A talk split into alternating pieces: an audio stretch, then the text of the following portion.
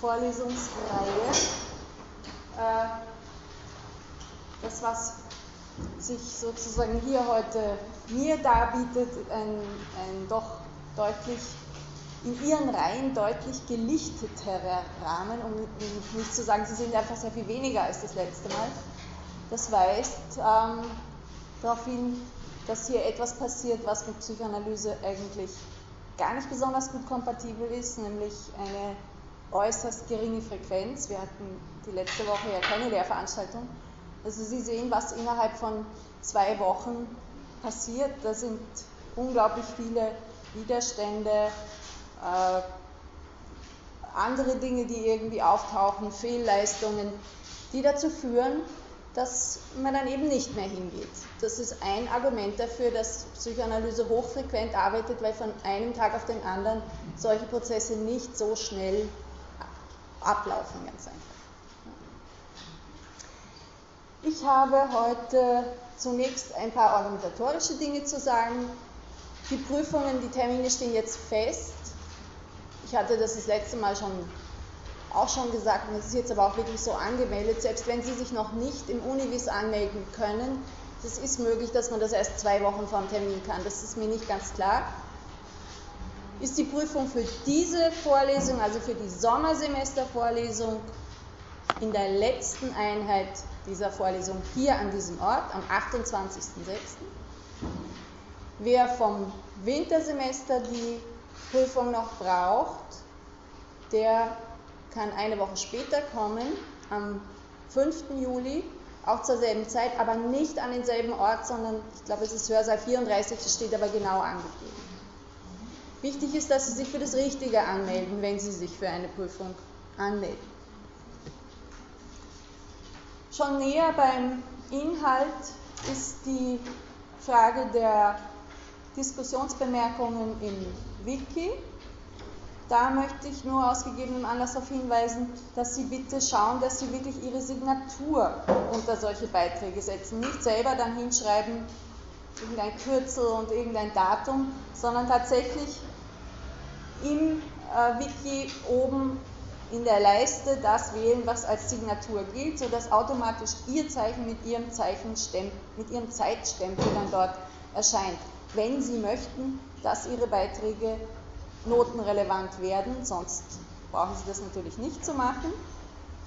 Für Notenrelevanz wichtig ist auch, dass die Beiträge in einem doch zumindest klaren Zusammenhang mit dem stehen, was hier gesprochen und dargestellt ist. Also sozusagen nur aus einem anderen Feld bemerken, das kann man ganz anders sehen, das reicht sozusagen nicht für eine Diskussionsbemerkung. Da muss schon ein Bezug hergestellt werden zu dem, was hier ist.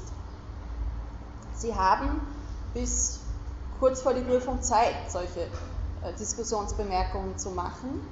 Und wie das im Wintersemester war, können Sie die dann auch angeben als äh, Benotungsgrundlage und sich entsprechend fragen, aus der Prüfung ersparen.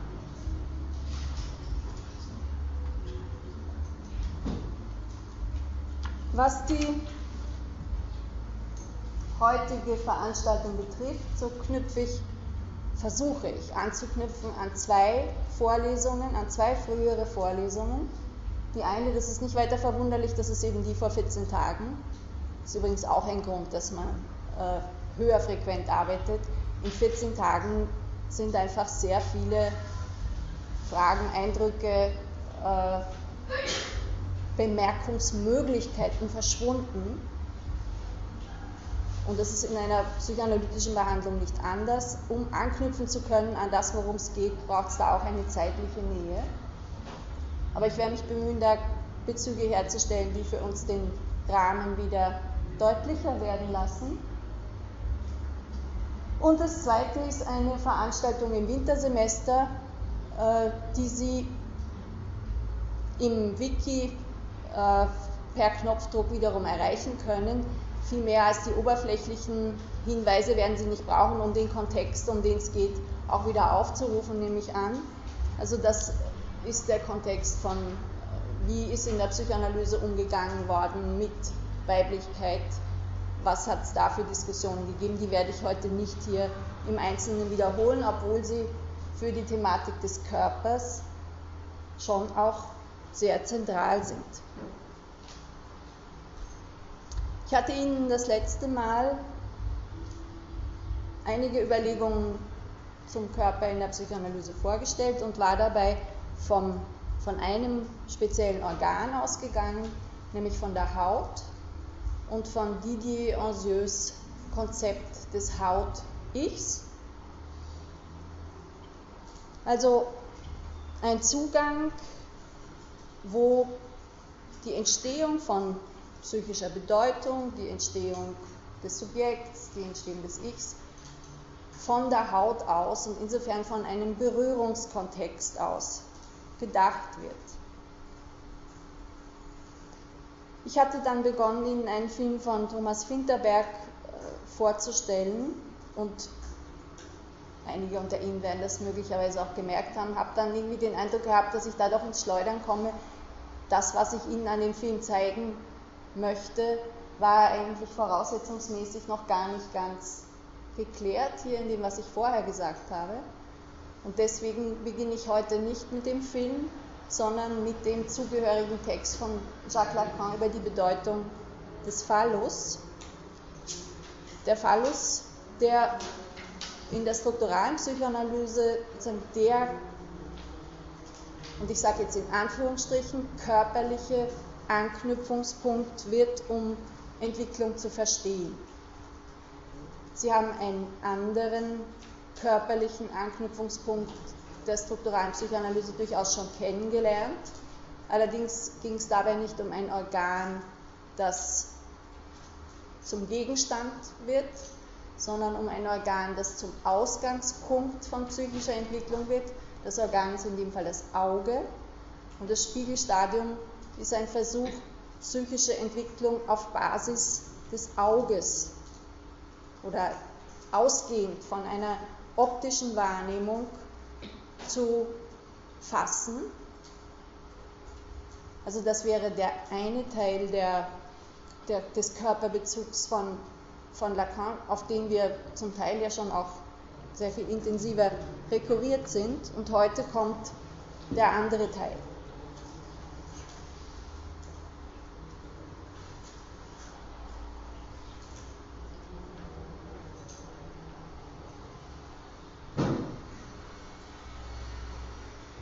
Möglicherweise werde ich auch zu dem anderen Text, den ich da unten drunter noch angegeben habe, heute kommen. Das weiß ich noch nicht.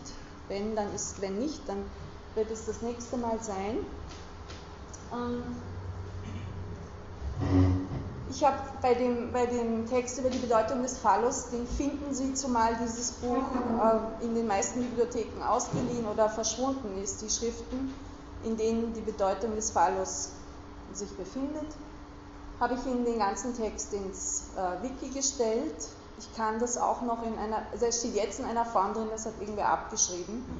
Also es ist quasi ganz legal, einen Text abschreiben und ihn ins Wiki stellen. Das wäre null urheberrechtliches Problem. Ich kann ihn, und ich werde es auch tun, in einer Fassung daneben hinstellen, die ich dann irgendwann wieder entfernen werde. Ein Scan, wo Sie die, äh, die Seiten dann auch ganz genau drin haben von der Bedeutung des Waldes. Das ist ein Text, von dem ich glaube, dass der äh, ihre Beachtung verdient, was immer Sie von Lacan im Laufe de, der zwei Semester jetzt halten gelernt haben, weil es ein Text ist, der für die Psychoanalyse ein, eine große, einen großen Schub sozusagen bedeutet hat im Verständnis von Phänomenen und in Bezug zu anderen äh, wissenschaftlichen Betrachtungsweisen. Aber nicht nur für die Psychoanalyse ist er von zentraler Bedeutung geworden, sondern auch darüber hinaus in den Kulturwissenschaften, in Geschlechtertheorien, auch in Kunstwissenschaften. Also das kommt viel öfter vor, als man das zunächst glauben möchte, vor allen Dingen, wenn man den Text liest, weil er sich, es ist einer von den geschriebenen Texten von Lacan, obwohl es sich um einen Vortrag handelt, den er in München 1958 bei Paul Matusek, also dort an der Psychiatrie, gehalten hat.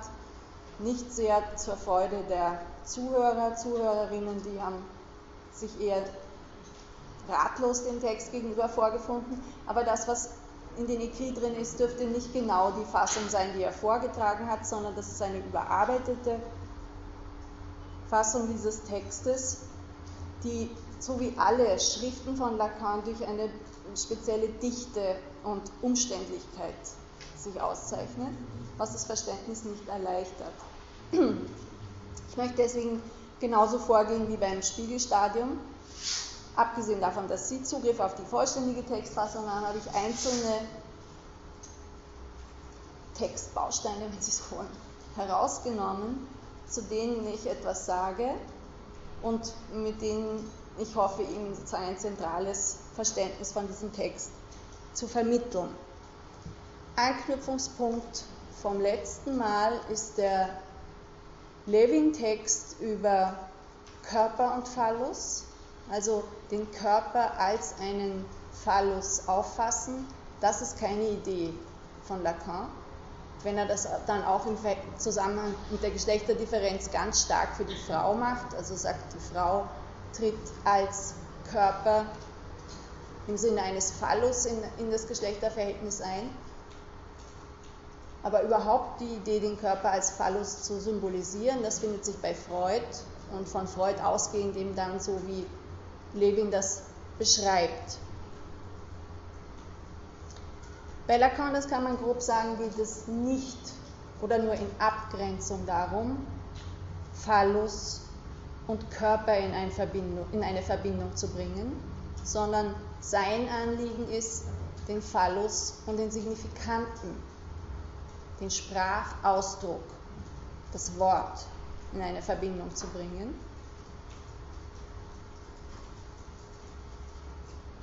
Wobei er, und jetzt steige ich in den, ganz am Anfang in den Text ein, wobei er als zunächst einmal den Kastrationskomplex ins Zentrum rückt und ihn als Knotenpunkt beschreibt,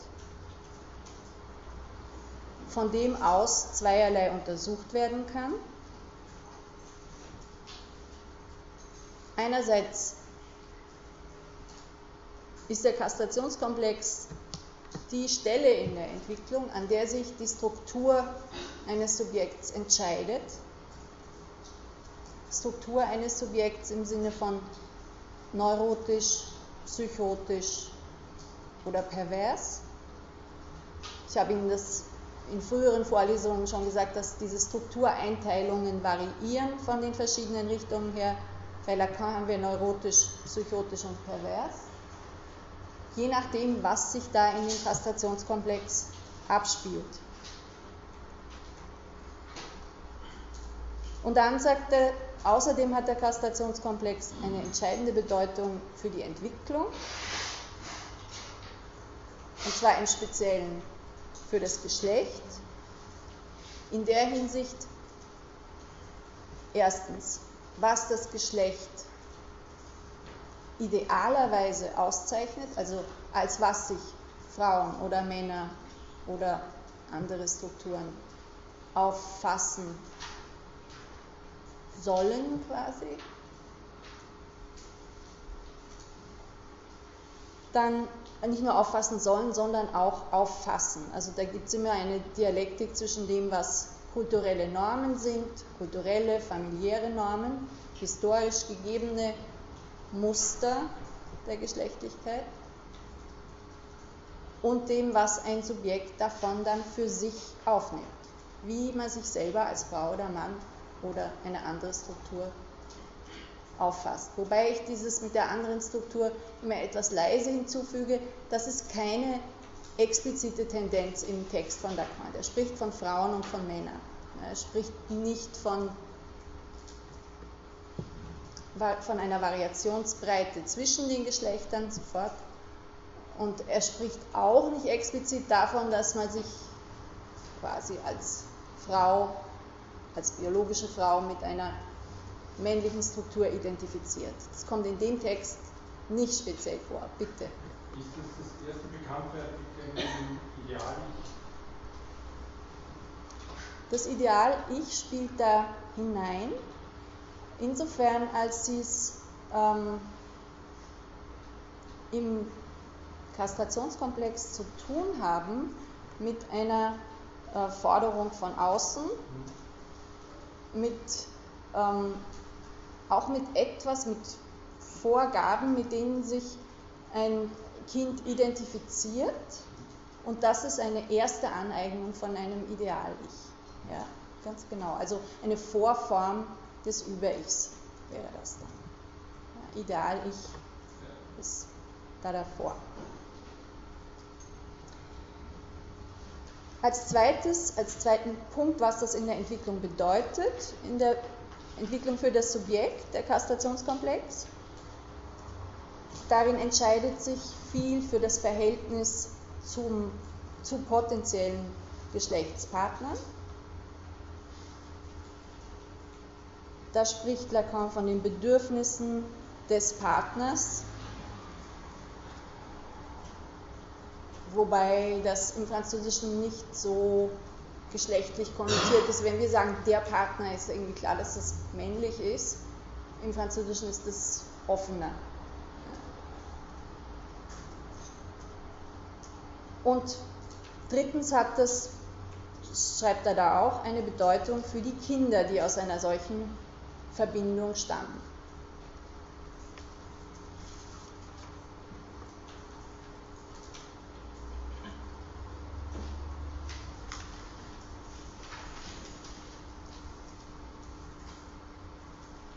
In den nächsten Abschnitten, die Sie selber lesen können, stellt äh, Lacan die menschliche Geschlechtlichkeit dann im Hinblick auf Freud kurz dar.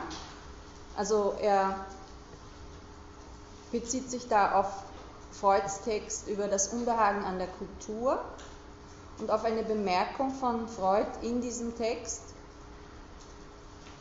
dass es in einer endlichen Analyse nicht möglich wäre, das zu erfassen, was der Kastrationskomplex für ein Subjekt bedeutet. Also als ob es für eine endliche Analyse zu schwer wäre, Geschlechtlichkeit hinreichend anzueignen, zu fassen. Das ist eine sehr ähm, weichenstellende Vorgabe. Das ist etwa eine Annahme, die so von der Objektbeziehungstheorie nicht gemacht wird. Da wird angenommen, dass man auch im Rahmen einer Analyse zu einer Vorstellung der eigenen geschlechtlichen Identität kommen kann, die nicht permanent durch ein, eine Unmöglichkeit und ein nicht ausreichend und nicht ganz gekennzeichnet ist. Das gibt es bei Freud auch, solche Bemerkungen, aber Lacan nimmt sich diesen Teil an dieser Stelle, wo es um die Unmöglichkeit geht, ein Mann zu sein, die Unmöglichkeit, eine Frau zu sein, die Unmöglichkeit, eine Beziehung zu den jeweils anderen herzustellen und aufrechtzuerhalten.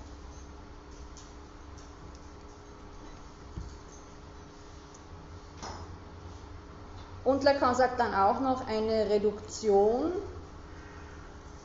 dieser Unmöglichkeit auf eine biologische Gegebenheit hilft auch nichts. Das ist etwas, was er indirekt vorwirft, etwa einer objektbeziehungstheoretischen Perspektive, wo es diese Tendenz schon gibt, dass man sagt, die äußeren und inneren äh, biologischen genitalen Ausstattungen sind quasi das Maß, an dem sich dann die, das eigene Geschlecht, nachdem sich das eigene Geschlecht zu richten hat.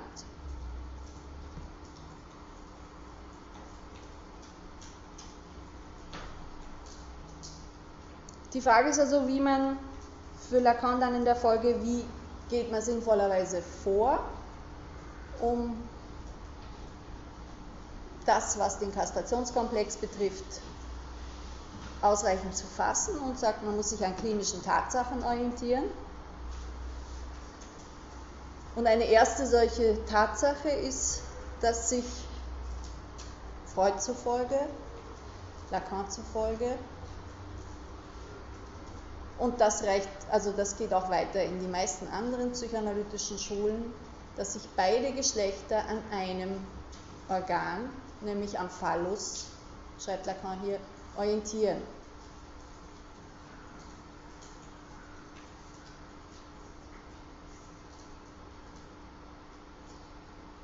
Und dann kommt relativ, also jetzt vom Text her schnell und nicht so besonders motiviert der Hinweis, dass ähm, das einen Erklärungsbedarf auf der Seite der Frau bedeutet, als wollte er da eine Reihe von Diskussionen vorwegnehmen oder den Wind aus den Segeln nehmen, den Kritikerinnen. Er nennt vier Punkte, die diesen Erklärungsbedarf auf der Seite der Frau sowie erläutern.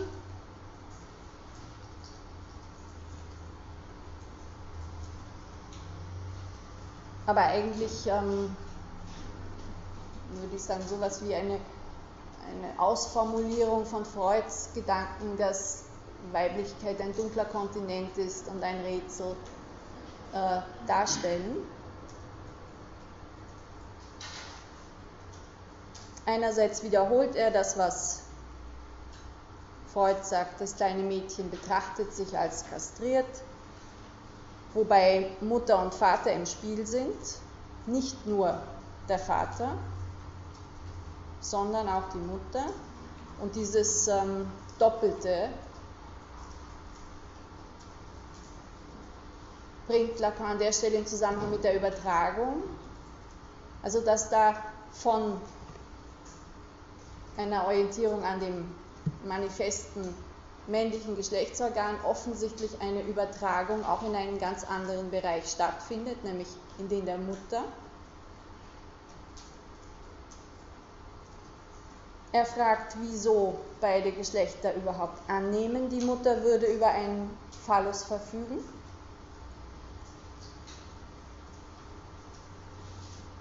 Er fragt, wie kommt es, dass die Bedeutung der Kastration überhaupt so eng verknüpft ist mit der Wahrnehmung der Kastration der Mutter. Und dann fragt er nach dem Sinn der phallischen Phase. Wenn Sie sich erinnern, das ist ein Entwicklungsschema, das hatte ich im Wintersemester wie im Sommersemester einmal gezeigt von Karl Abraham, findet sich auch im Wiki, wo Sie so äh, prägenitale Phasen aufgelistet haben, von der oralen Phase bis zur vollen Genitalität sozusagen. Und da gibt es eine prägenitale Phase, wo sehr wohl schon eine Bezugnahme auf die Genitalien vorhanden ist. Allerdings schreibt Freud dieser Phase zu, dass sie noch in die Zeit gehört, in der das kleine Mädchen als ein kleiner Mann anzusehen ist, in der es also keinen Unterschied zwischen den Geschlechtern gibt, weil das Mädchen, so Freud, seine Klitoris als Penisäquivalent nimmt.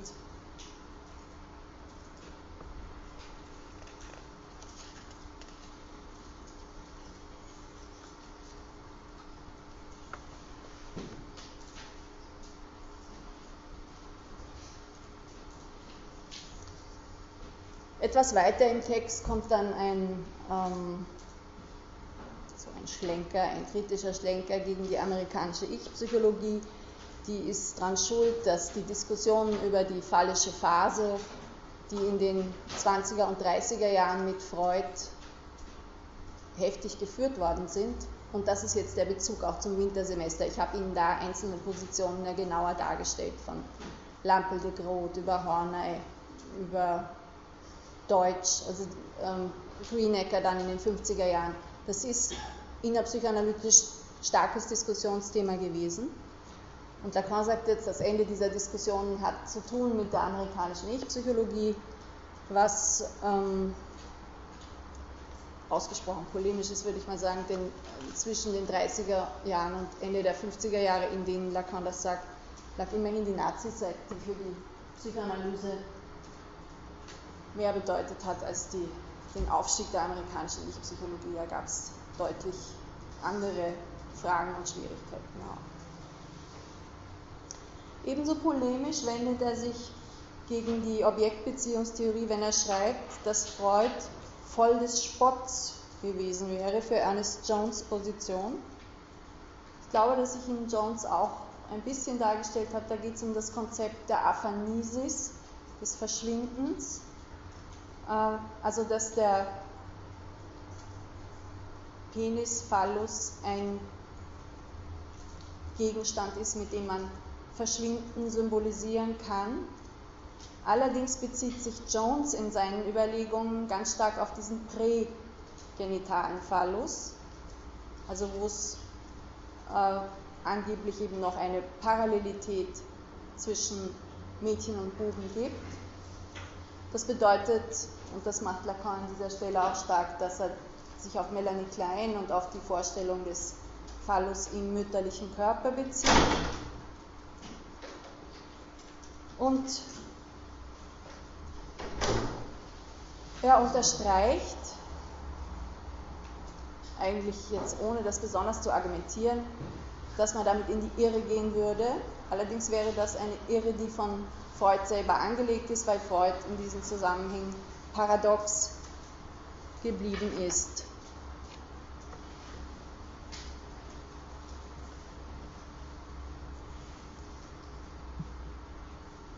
Lacan betont, dass er es war, der entdeckt hat, dass Freuds Bedeutung nur verstanden werden kann, wenn die linguistische Dimension in Verbindung gebracht wird mit der Psychoanalyse. Jetzt war de Saussure zwar ein Zeitgenosse Freuds, trotzdem gibt es da keine Hinweise, dass Freud Saussure gelesen hat oder auch nur irgendwie was rezipieren wollte von ihm. Was Lacan so löst, dass er sagt, Freud war quasi Strukturalist avant la lettre, er hat die Entdeckung von Signifikant und Signifikat in der Theorie vorweggenommen.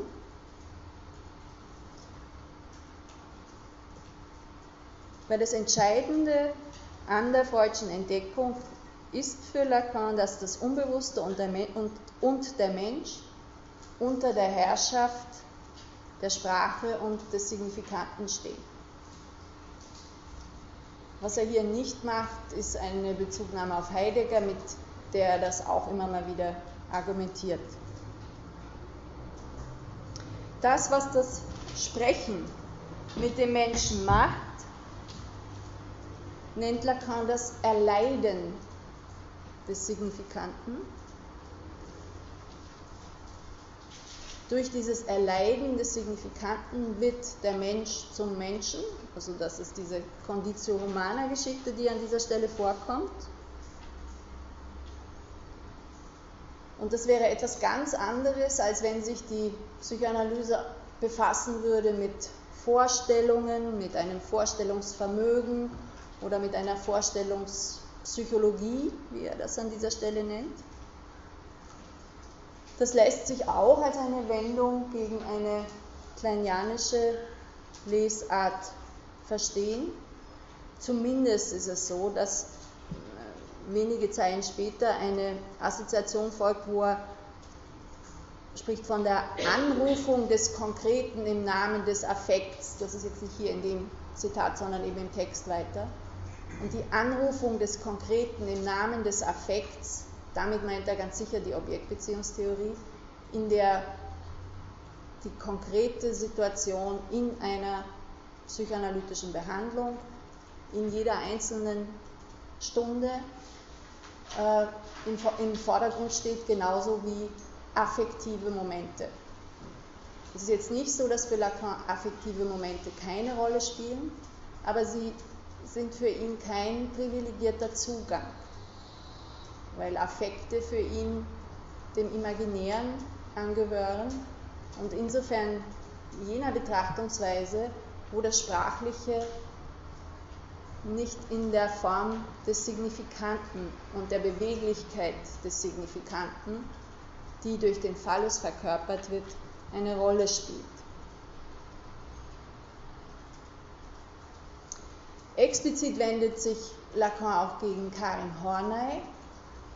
Also er nämlich in der Folge sagt er dann, heißt das jetzt, will ich damit sagen, dass die Psychoanalyse sich der Kultur vor allen Dingen widmen soll und widmet und dass die Erkenntnisse der Psychoanalyse aus der Kultur kommen. Da sagt er, das will er nicht. Er hat nicht so wie Karin Horney etwa im Kopf, dass die Kultur männlich geprägt ist, sondern das ist für ihn eine transzendentale Bedingung, also etwas viel mehr noch Vorausliegendes, etwas nicht historisch Variierendes. Nicht, der, der, die Bedeutung des Phallus ist für Lacan etwas Überzeitliches, nicht etwas, was sich einer bestimmten historischen Konstellation verdankt. Zu diesem Zeitpunkt, wo er das so darstellt. Zwölf Jahre später sieht es dann ganz anders aus, aber Ende der 50er Jahre geht er davon aus.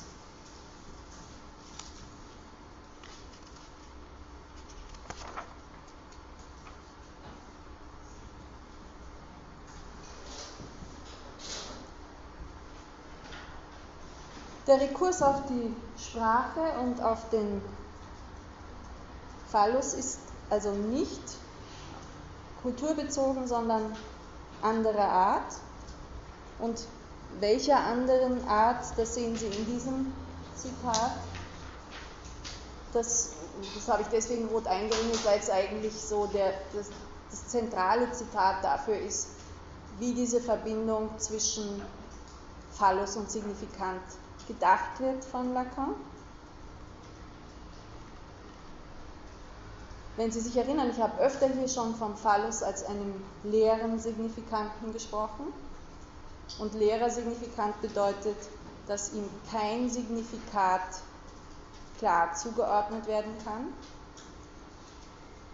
Also wenn ich sage Tisch, dann gibt es zwar eine Reihe von Tischen, die damit gemeint sein können, Trotzdem ist es so, dass wir uns darauf einigen können, dass in der Regel, dass ein Sessel kein Tisch ist. Das heißt, ein Tisch ist kein leerer Signifikant, sondern der hängt mit, dem, mit der Vorstellung eines Tisches auf gewisse Weise zusammen. Beim Phallus ist das anders. Lacan ist der Auffassung, dass die Bedeutung des Phallus daraus kommt, dass er von, dem, von der Vorstellung, mit der sich der Phallus verbindet, nämlich dem Penis, dass er davon ganz getrennt wird im Laufe der Entwicklung. Und dann ein Platzhalter ist für alles Mögliche, was Lust bedeutet.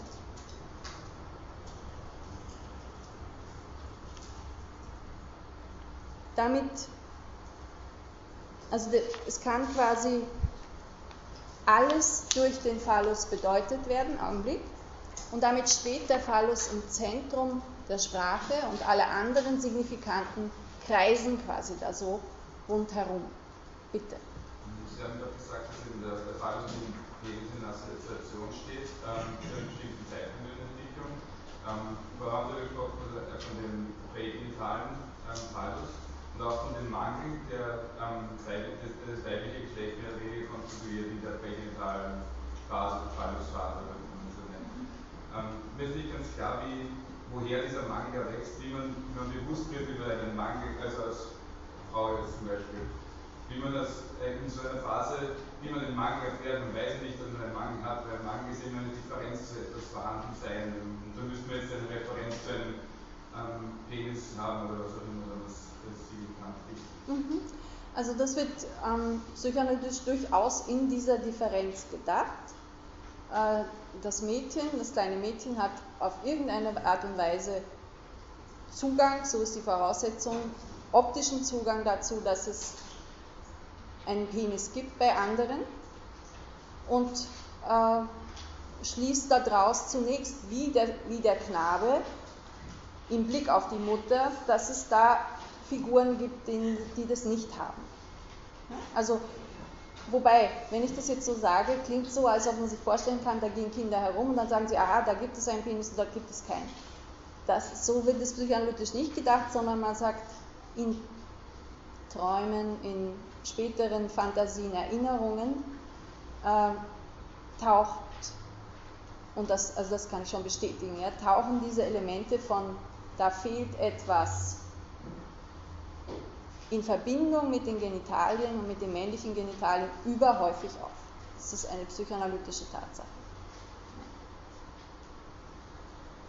Aber es ist eben eine nachträgliche Betrachtung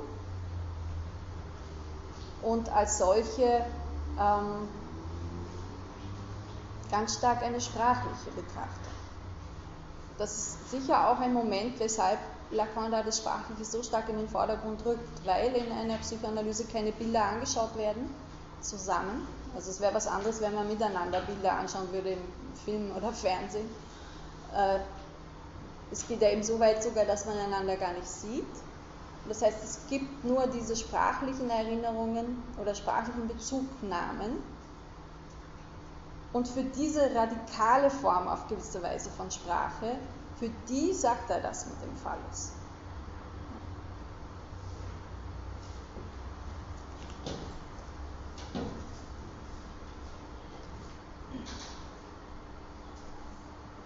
Es folgt im Text ein bisschen weiter hinten eine auch wichtige Unterscheidung.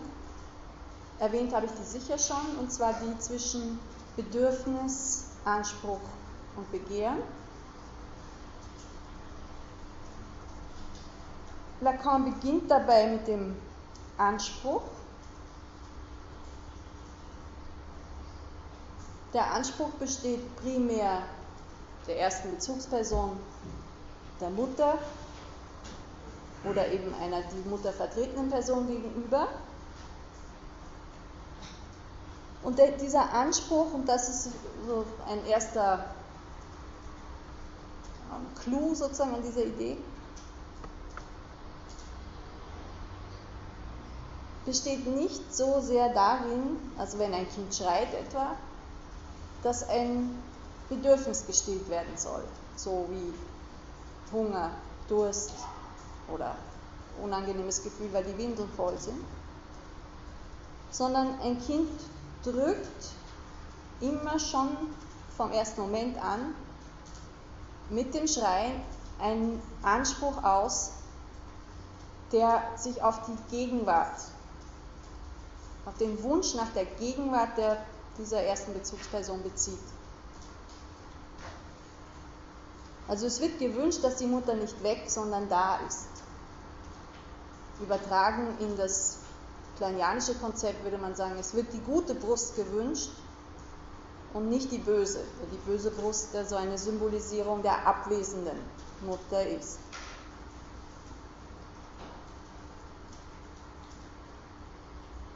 Lacan sagt jetzt, durch diese Anfangskonstellation wird die Mutter von vornherein zu einer, die etwas geben oder verweigern kann.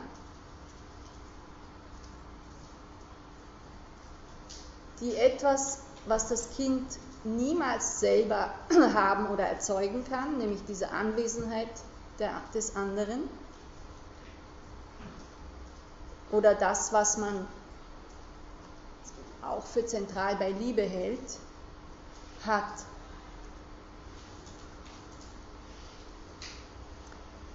Wobei die enge Verbindung, die zwischen Bedürfnis und Anspruch besteht, Ursache von Verwirrung immer wieder ist.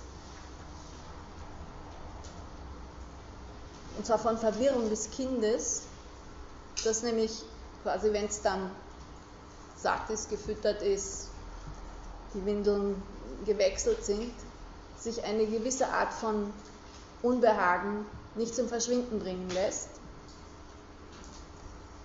weil die Befriedigung des Bedürfnisses den Anspruch nicht befriedigen kann. Weil in dem Moment, wo die Mutter das Kind gefüttert hat, geht sie irgendwann. Oftmals. Und diese die nach, nachträglich äh, wahrgenommene Primärsituation setzt sich fort in späteren Liebesbeziehungen, wo auch immer umgegangen werden muss damit, dass Ansprüche auf Gegenwart, Ansprüche auf Liebe unbefriedigt bleiben, zwangsläufig. Und aus, dieser,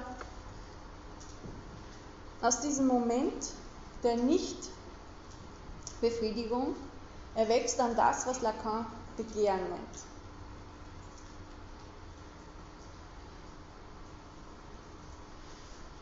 Der Anspruch hat in sich etwas Drängendes, etwas Unbedingtes und eine Bedürfnisbefriedigung wird insofern auch als ein bisschen unangenehm erlebt, als mit ihr der Anspruch auf eine falsche Weise fertig beantwortet zu sein scheint. Also wer unter Ihnen Kinder hat, wird es kennen, dass ähm, auch wenn am Abend längst alles fertig ist, immer noch wieder Durstzustände oder ähm, sonst welche Bedürfnisse halt auftauchen, wo eigentlich diese, dieser Anspruch auf Gegenwart mit thematisiert wird. Und damit aber auch der Keim des Begehrens. Das Begehren geht über den Anspruch hinaus. Lacan nennt das Begehren die Differenz zwischen Anspruch und Bedürfnis. Und zwar so, dass er sagt, wenn man vom Anspruch das Bedürfnis abzieht, dann ist das, was bleibt, das Begehren. Was ähm, bei aller Plausibilität schon einigermaßen abstrakt auch ist, weil es sich nicht um ein, also es handelt sich dabei nicht um einen Gefühlszustand, sondern es geht eher um eine Position dem anderen gegenüber. Aber zum Begehren komme ich das nächste Mal erst genauer.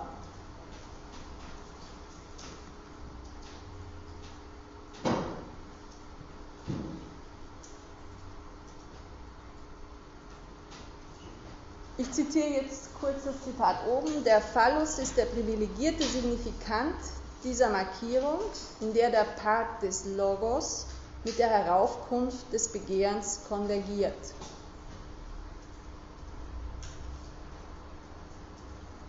Das ist die Formulierung, wie er zusammenbringt Sprache, Begehren und Phallus. Weil es notwendig ist, in diesen Phasen von Bedürfnisanspruch, Anspruchsbe äh, Bedürfnisbefriedigung, Anspruch, sich an den anderen zu wenden, kommt es zu ersten sprachlichen zu einem ersten sprachlichen Austausch. Wobei Austausch schon viel zu viel ist, ist es eben so, dass das Subjekt den Signifikanten erleidet.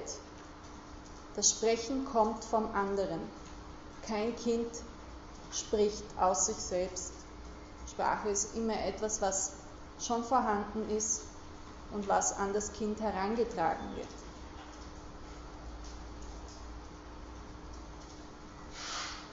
Und im Phallus kommt jetzt dieses sprachliche Moment zusammen mit dem Begehren. Und er fragt dann, warum das gerade der Phallus ist. Man kann sagen, ich zitiere, dass die Wahl auf diesen Signifikanten fällt, weil er am auffallendsten von alledem, was man in der Realität antrifft, die sexuelle Kopulation ausdrückt, wie auch den Gipfel des Symbolischen im buchstäblichen, typografischen Sinn dieses Begriffs, da er im sexuellen Bereich der logischen Copula entspricht. Man kann auch sagen, dass er Kraft seiner Turgeszenz das Bild des Lebensflusses ist, soweit dieser in die oder in der, das ist eine Übersetzungsfrage, Zeugung eingeht. Was heißt das? Es heißt einerseits, der Phallus steht für die Kopulation, also für eine Verbindung auf einer körperlichen Ebene. Und das ist eine, da meint, das meint eine ganz konkrete Verbindung auf Penisebene sozusagen.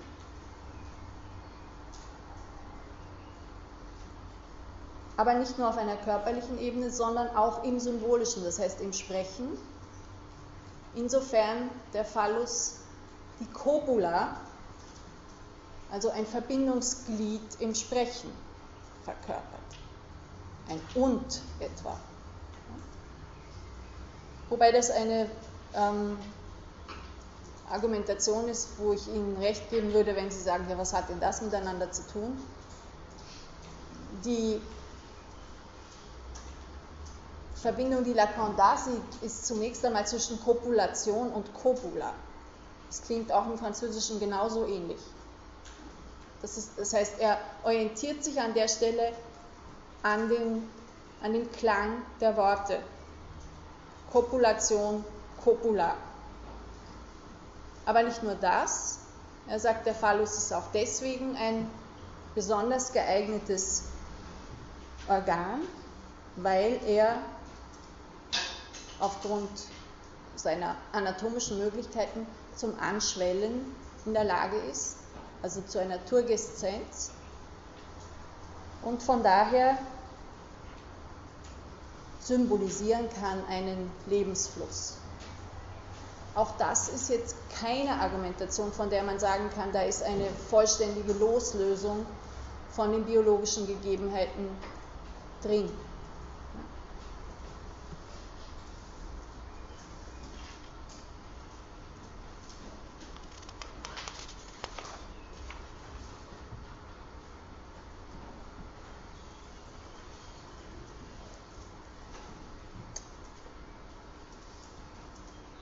Wie gesagt, Sprache kommt immer vom anderen her.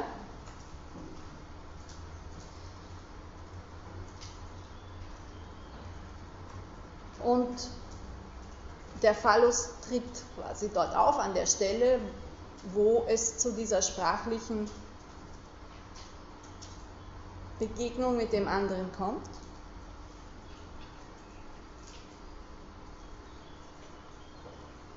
Wobei es noch einen weiteren Grund gibt, der so den Text durchzieht, weshalb der Phallus ein besonders geeignetes Organ ist. Das bezeichnet Lacan mit der Verschleierung. Das heißt, äh,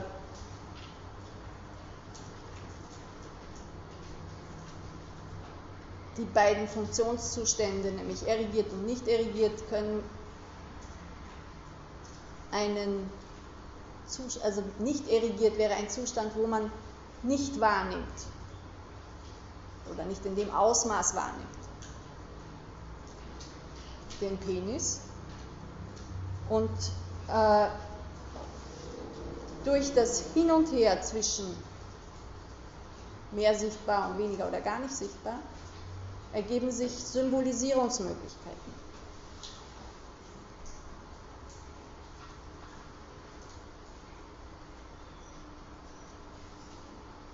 Und genau deswegen, weil er zeitweise nicht im Vordergrund steht und zeitweise schon im Vordergrund steht, ist er der Platzhalter für alles mögliche andere.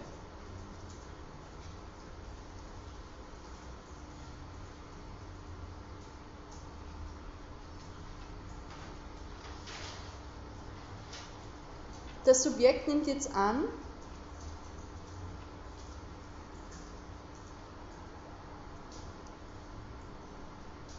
dass der andere es wäre, der es, das Subjekt nämlich, begehrt.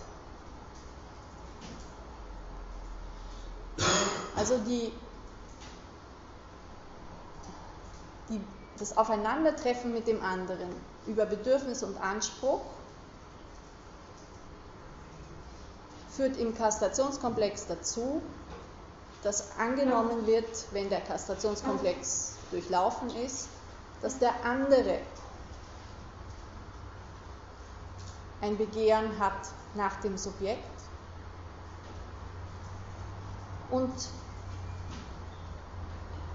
das bedeutet, dass sich eine Art von sicherer Unsicherheit, wenn Sie so wollen, herstellt.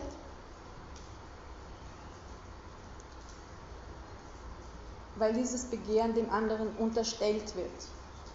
So wie gehofft wird, dass der andere da ist, dass der andere der ist, der einem die Liebe gibt, die man gerne hätte. So wird angenommen, dass das Begehren vom anderen kommt, aber gewährleistet ist an der Stelle nichts. Und dieses, diese Bodenlosigkeit auf gewisse Weise verbindet Lacan an dieser Stelle im Text mit dem gespaltenen Subjekt.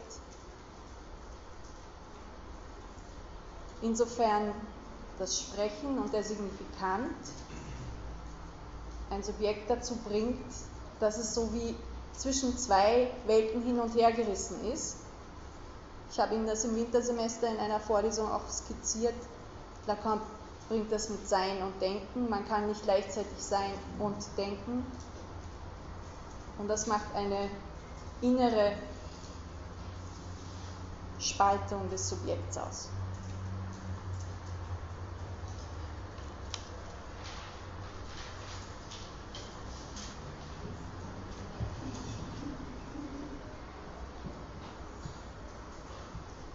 Im letzten Abschnitt des Textes bezieht Lacan diese Überlegungen vom Phallus auf das Liebesleben. Äh, vorausgegangen ist da ein, nochmal so eine ganz explizite Bezugnahme, ohne dass er ihn nennt, auf diese Levin-Freud-Figur, äh, dass der Phallus als Symbol funktioniert, als Symbol für ein Kind etwa. Ein Kind kann, muss auf gewisse Weise in jeder Entwicklung zum Phallus der ersten Bezugsperson werden, als Ganzes, als ganzer Körper. Und er bezieht das dann auf erwachsene Liebesverhältnisse, In dem Sinne, dass er sagt, die Frau fungiert als Phallus des Mannes.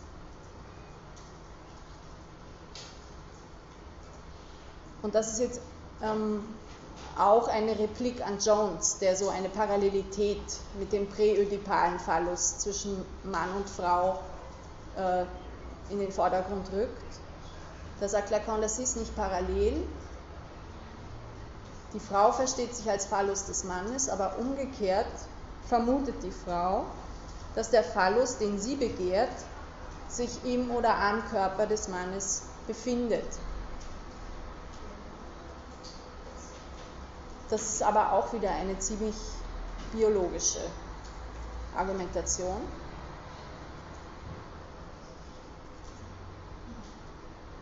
Wobei man natürlich, ähm, wenn man es weniger scharf ähm, weniger kritisch anschaut, sagen kann, es geht um Fantasien und solche Fantasien über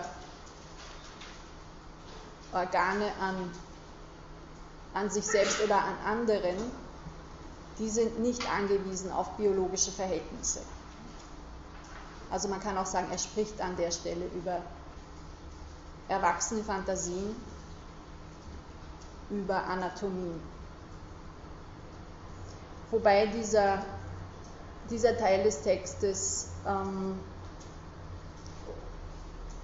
ja, 60 Jahre später schon einfach ziemlich antiquiert auch ist. Das wird irgendwie als Argumentation dann herangezogen, weshalb Frauen Frigidität leichter aushalten als Männer Anorgasmien. Also ich denke an der Stelle wird auch klar, warum Lacan die Theorie dann weiterentwickeln musste.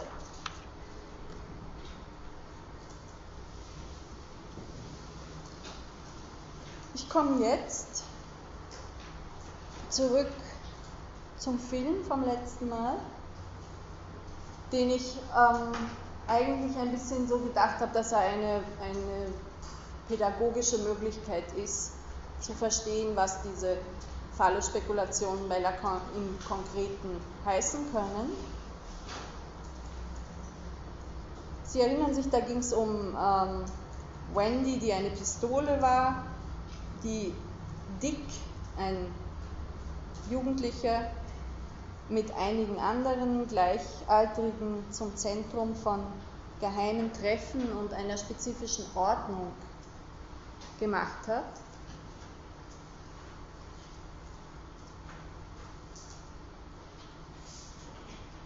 Und die Idee dieser, des, des, Einsatzes dieses Films ist, dass ich Ihnen eine Perspektive zunächst zeige, und da habe ich das letzte Mal mit begonnen, wo man sich diese, diesen Filmplot vor dem Hintergrund der Bedeutung des Phallus anschaut, also vor dem Hintergrund einer doch irgendwie männlichen Körpermorphologie. Und in einem zweiten Durchgang dann eine andere Betrachtungsweise, in der eine engere Verbindung zum weiblichen Körper gesucht wird.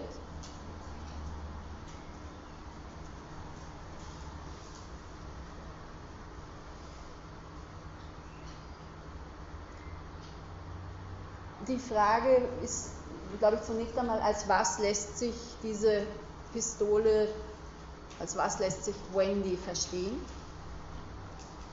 Ein Phallus im eigentlichen Sinn, so wie wir das jetzt in dem Text über die Bedeutung des Phallus gehört haben, kann das eher nicht sein, denn sie hat keine kopulative Funktion in beiderlei Hinsicht, also sowohl auf sprachlicher wie auf körperlicher Ebene. Sie wird nicht zwischen Personen auf einer genitalen Ebene eingesetzt. Also sie ist eher ein, man könnte sagen, Symptom. Und Symptom ist psychoanalytisch nicht unbedingt ein Problem, sondern ein Lösungsversuch. Könnte auch sagen, sie fungiert als ein Objekt klein a. Wenn Sie sich erinnern, die Struktur des Phantasmas, wie ich sie Ihnen von Nasio her, wie ich es Ihnen von Nasio her erklärt habe, da gibt es das Objekt klein a als Teil eines Phantasmas, als ein Rest der ein Phantasma ausmacht. Man kann auch sagen, als eine Form der Abwehr, die dazu dient, dass die Frage nach dem Begehren nicht gestellt werden braucht, sich auch gar nicht stellen kann. Also man könnte sagen, Wendy wäre gleichermaßen Erinnerung an etwas Verlorenes, wie auch die Maßnahme zur Verdeckung dieses Verlusts.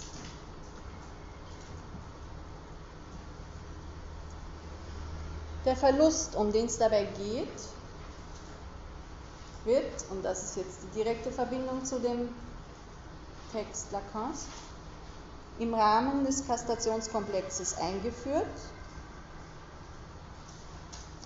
Und da ist es ganz spannend, also das ist ein, das hatte ich schon gesagt, die Bedeutung des Phallus ist 1958 als Vortrag gehalten worden, zur selben Zeit wie das Seminar 5 über die Bildungen des Unbewussten, wo mehrere Sitzungen genau dieser Frage der Bedeutung des Phallus gewidmet sind. Also wenn Sie darüber ähm, sollte das so sein, irgendwie arbeiten wollen oder dazu was schreiben wollen, dann ist es wichtig, die Bildung des Unbewussten auch zur Hand zu nehmen. Und da äh, in diesem Seminar beschreibt Lacan, wovor die Kastrationsangst des Knaben besteht. Sie kann, sagt er, drei Objekte haben. Sie kann sich einmal auf den Vater richten.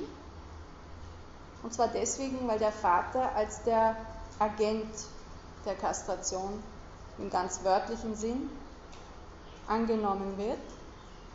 Also weil die Furcht vor der Rache des Vaters mit einer Angst um die eigene körperliche Integrität verbunden ist. Sie haben da den äh, Konnex direkt zum Oedipus-Komplex. Wenn Sie sich erinnern, das ist ein Unterschied zwischen weiblichen und männlichen Kindern. Bei den weiblichen, bei den männlichen Kindern wird der Kastrationskomplex durch den Oedipus-Komplex beendet. Während, nein, umgekehrt. Der Oedipus-Komplex wird durch den Kastrationskomplex beendet. Während bei weiblichen Kindern der Oedipus-Komplex, sagt Freud, nie wirklich zu einem Ende kommt, weil der Durchgang ganz anders, ganz anders ist. Mädchen müssen sich von Beginn an als eben minder ausgestattet, wenn man das auf den Penis bezieht, auffassen und treten als in Anführungsstrichen Kastrierte in den Oedipus-Komplex ein, während der Knabe erst in der Auseinandersetzung mit dem Vater zu Kastrationsangst überhaupt kommt. Weil Angst besteht, dass der Vater aus Rache in der Rivalität um die Mutter eine Kastration androht. Zweite, der zweite Gegenstand der Angst ist das weibliche Organ, was wir mit Vagina dentata Fantasien in Verbindung bringen können, ja. Ähm, was ist eigentlich, wenn der Vater nicht anwesend ist, also tot oder was auch immer, ähm, wird dann eine andere Person hergezogen, also oder entsteht dann irgendeine Relation oder was? Ähm, das ist sehr unterschiedlich. Ja? Aber es ist nicht so, dass es, die, dass es notwendig ist für eine in Anführungsstrichen normale Entwicklung, dass da leibliche Eltern vorhanden sind. Ähm, Menschen schon. Also es ist, nicht, äh, es ist nicht davon auszugehen, dass sie eine äh, psychisch unauffällige Entwicklung haben, wenn jemand unter Tieren aufwächst, Kaspar Hauser etwa. Und die, die Entwicklung der eigenen Geschlechtlichkeit ist dann nicht jetzt darauf angewiesen, dass der Vater als solcher da ist. das kann ein Großvater sein, das kann ähm, sonst irgendjemand sein, der allerdings, das schreibt Lacan in dem fünften Seminar, in einem, zumindest in der Fantasie, besonderen Verhältnis zur Mutter stehen müsste. Das kann aber auch, ähm, wenn man es struktural dann versteht, alles Mögliche sein, von dem das Kind das Gefühl hat, das ist der Mutter wichtiger als es selber. Also Job der Mutter etwa. Der könnte so eine Funktion haben.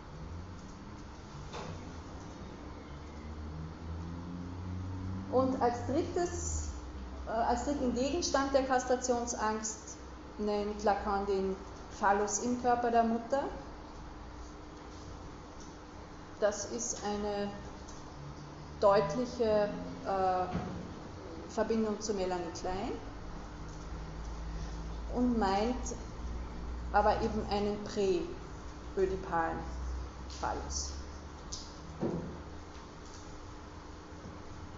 Für das weibliche Kind beschreibt Lacan in Anlehnung an Jones und an Freud drei strukturelle Positionen im Kastrationskomplex, die er als drei Formen des Penisneids unterscheidet.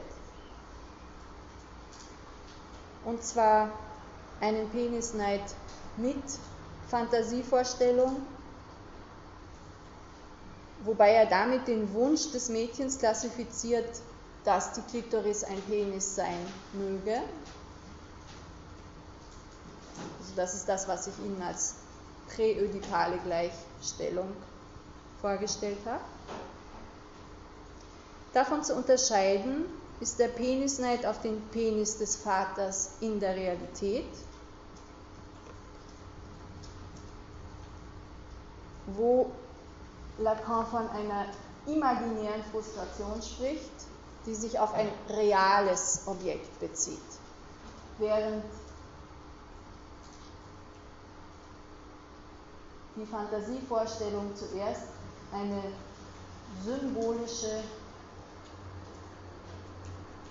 Moment, jetzt bin ich verwirrt. Ich glaube ehrlich gesagt, dass ich ähm, diese beiden austauschen muss. Schreiben Sie das nicht so ab, es wird im, ich, ich stelle es ins Wiki dann hinein, äh, das erste, die Fantasievorstellung Klitoris ist gleich Penis, gehört zusammen mit der realen Privation, die sich um ein symbolisches Objekt dreht.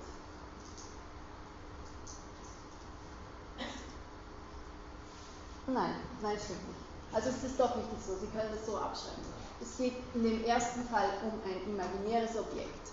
Der, der äh, Penis ist in der Fantasie des Mädchens vorhanden und es vermutet, dass es kastriert ist und, und das wird als ein symbolisches Moment einbezogen. Der konkrete Penis des Vaters, der Neid auf den konkreten Penis des Vaters, bezieht sich auf ein ganz reales Objekt. Äh, das hatte ich auch schon ein paar Mal erwähnt. Lacan verwendet zu dieser Zeit real sowie Realität. Also es geht um den Penis in der Realität. Während die dritte äh, Formation eine reale Privation, also einen konkreten Mangel in der Realität an einem Penis für das Mädchen darstellt. Und das Mädchen macht sich diesbezüglich, und das sagt Freud auch, auf die Suche nach einem symbolischen Ersatz. Das ist diese Ersetzungskette, die wir auch schon öfter hatten, wo der Penis des Vaters dann durch den Gedanken an ein Kind vom Vater oder von späteren Geschlechtspartnern ersetzt wird.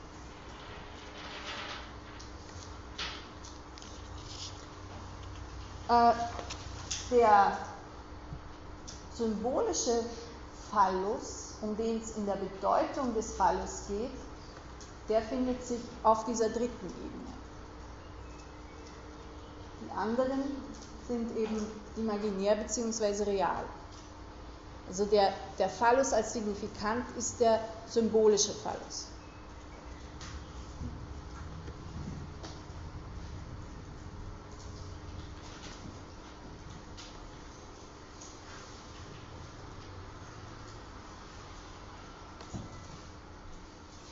Ich hatte Ihnen kurz vorher gesagt, dass es mithilfe dieses Phantasmas in dem Film des Pistolenphantasmas darum geht, irritierende Erfahrungen auszublenden, einen Verlust nicht wahrzunehmen. Aber es geht nicht nur um die Nichtwahrnehmung eines Verlustes, sondern in einem nächsten Schritt auch darum, Geschlechterdifferenz als eine Erfahrung, dass man nicht alles hat, nicht beides sein kann, die Wahrnehmung der Geschlechterdifferenz zu vermeiden, wobei im Film diese Irritation erst nur langsam eingeführt wird. Es kommt ein Mädchen dazu, Susan heißt die, und als die in die Gruppe mit äh, hineinkommt, passiert zunächst nichts. Sie bewaffnet sich genauso mit einer Pistole, tut also so, als gäbe es keinen Unterschied. phallische Phase, wenn Sie so wollen.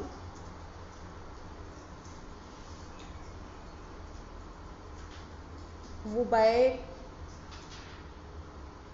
man das auch anders verstehen kann als eine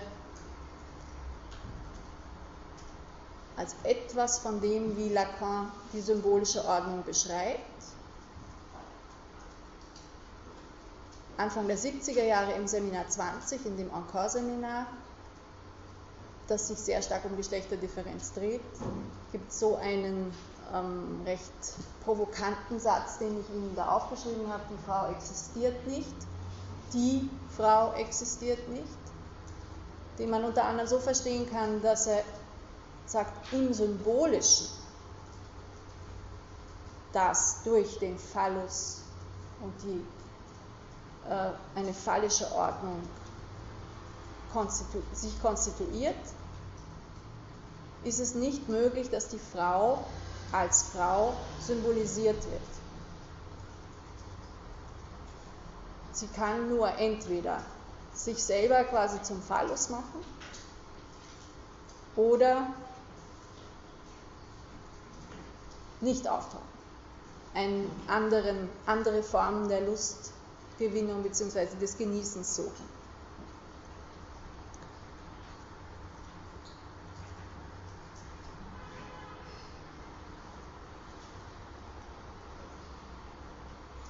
Das schaut dann so aus, dass Lacan sagt, auf, es gibt im Geschlechter, es gibt auch kein Geschlechterverhältnis im eigentlichen Sinn, sondern nur einen, ein männliches Subjekt im Symbolischen und eine weiblich konnotierte Objektursache, also so ein kleines a, das da im Phantasma auch vorkommt des Begehrens des Mannes. Also da verschärft er die, ähm, den, das androzentrische Moment, das sich bei Freud auch schon findet, noch um einige Drehungen. Im Film schaut das so aus, Dick fängt mit Susan überhaupt nichts an. Ihm genügt Wendy, Sexuelles Genießen könnte man sagen, folgt phallischen Mustern. Strukturell männliche Akteure beziehen sich auf strukturell weiblich konnotierte Besetzungen der Position des Phallus.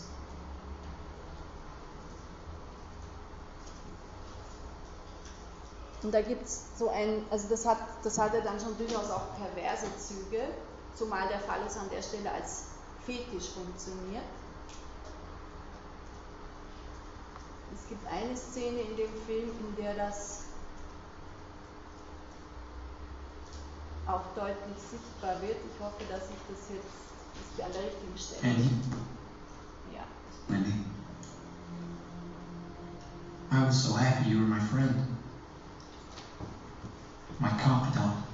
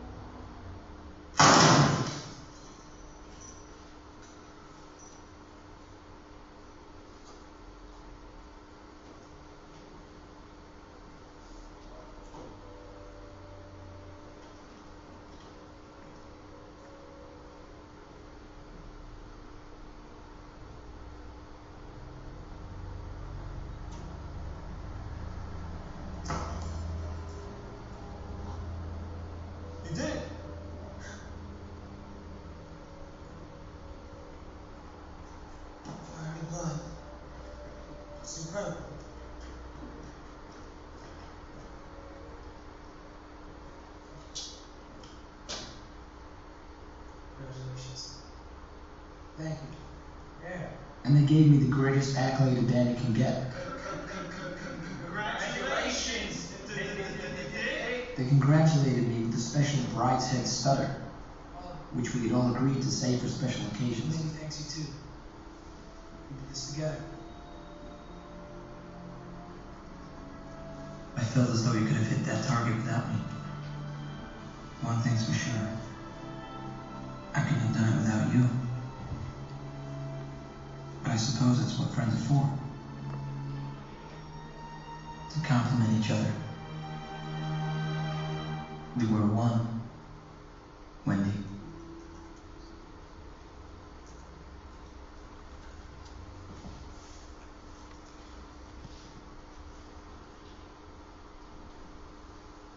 Also da wird in dieser Szene eine Art von, Sie können sagen, Unium Mystica oder sowas zwischen dem äh, Schützen und der Pistole dargestellt. Jeder Schuss ins Schwarze, der mit geschlossenen Augen erfolgt, ist eine Art Liebesbeweis. Susan das Mädchen steht über weite Strecken, wie schon gesagt, auf der Seite der männlichen Protagonisten des Films, bedient sich dieses Fetischs, dieses Fetischs ihrer Kollegen.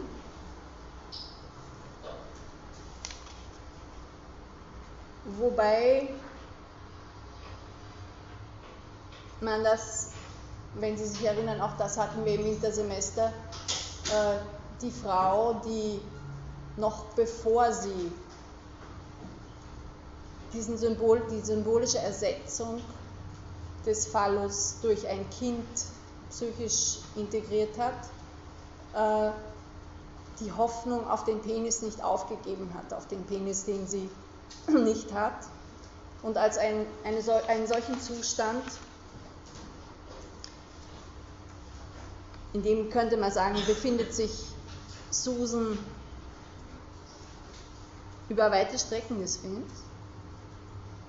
Doch dann äh, taucht da ein, es taucht dann plötzlich ein anderer Mann auf, der nicht zu der Gruppe dazugehört hat.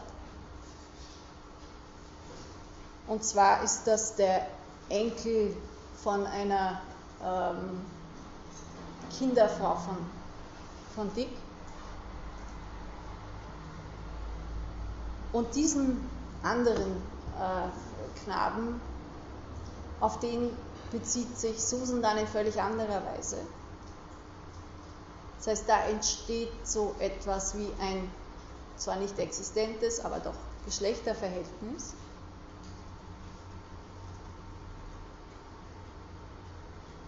Und damit ist, fällt für, den, für die Hauptperson Dick das gesamte Phantasma in sich zusammen.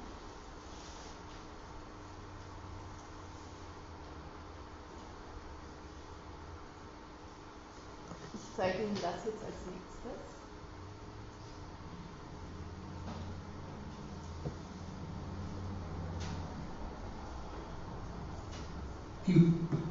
Course, I'm far from our ideal, sophisticated image of what a dandy should be.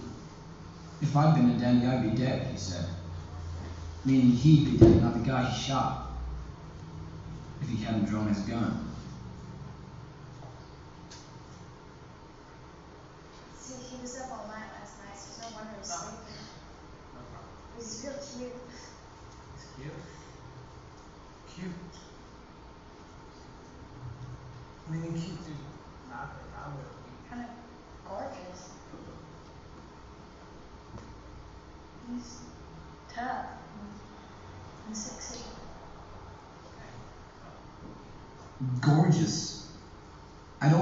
Seeing whether a man was gorgeous or not. I could see that he was strong and brown.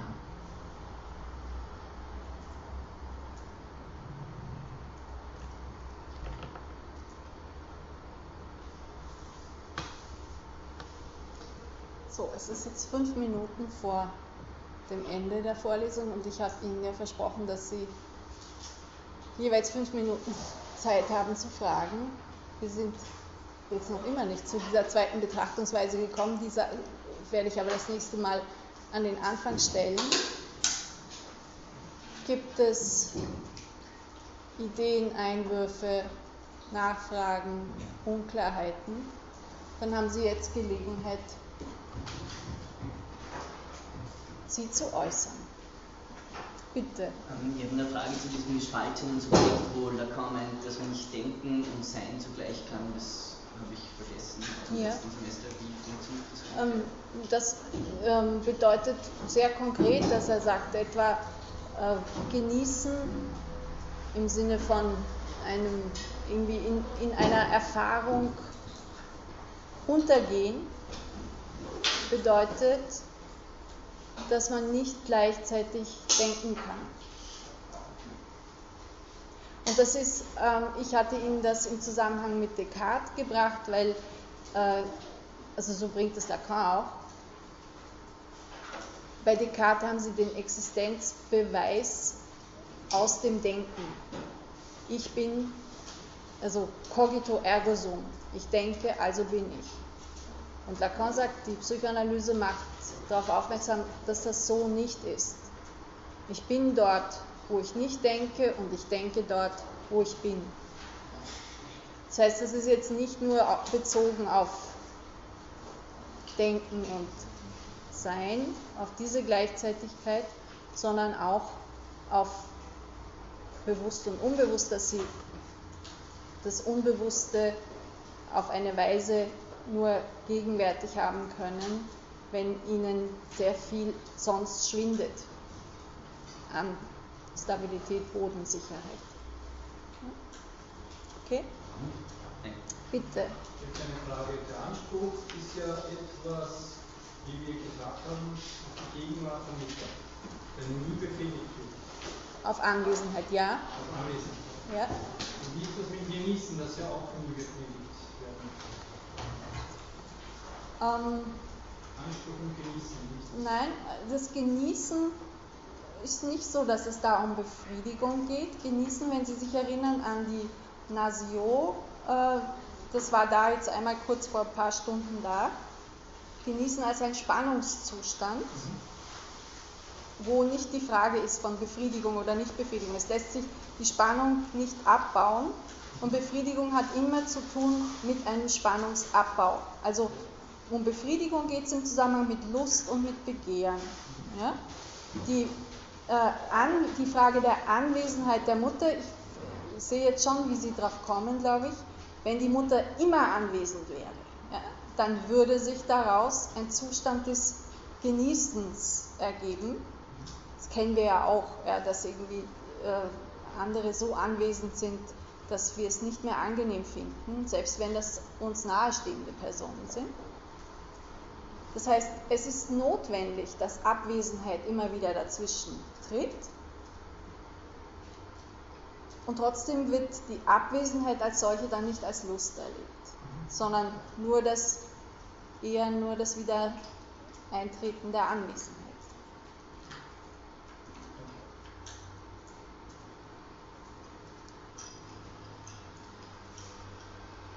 Bitte. Meine Frage ist, dass wir uns da eben Tätigkeit und Kastrationsangst gegenübergestellt. Und, ähm, und das ist schon verständlich, nur kann man dann statt Penisleid auch, so weil Sie gesagt haben, das, das stetige Weiterbegehren oder das Hoffen auch äh, darauf, einen Penis doch noch zu erlangen, sondern auch ein, ein Moment des Begehrens dann auch. Man begehrt den Besitz eines Penis. Oder kann man das den Neid, weil der Neidbegriff ist eher ein Rivalisierung, meine Augen, oder?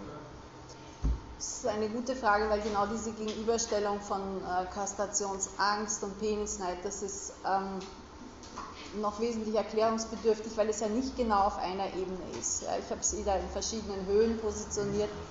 Ähm, das, das eine ist, was auf der Seite der Frau beschrieben wird, das andere, was auf der Seite des Mannes beschrieben wird. Sofern es um Neid geht, muss man sagen, sind es ähm, eher frühe das sind eher frühe Momente. Neid ist was ähm, sehr stark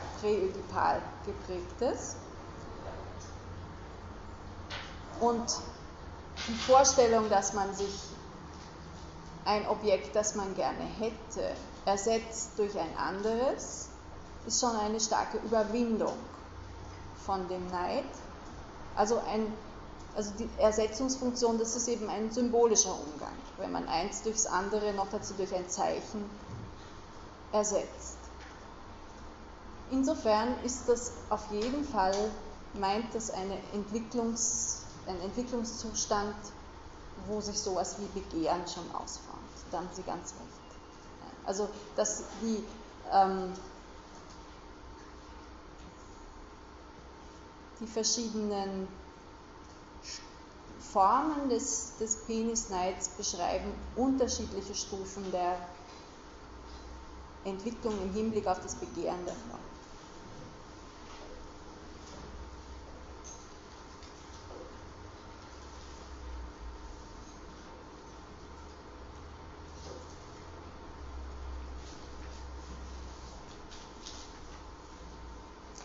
wenn keine weiteren Fragen sind, dann danke ich für Ihre Aufmerksamkeit und wünsche Ihnen noch einen angenehmen Abend. Wiedersehen.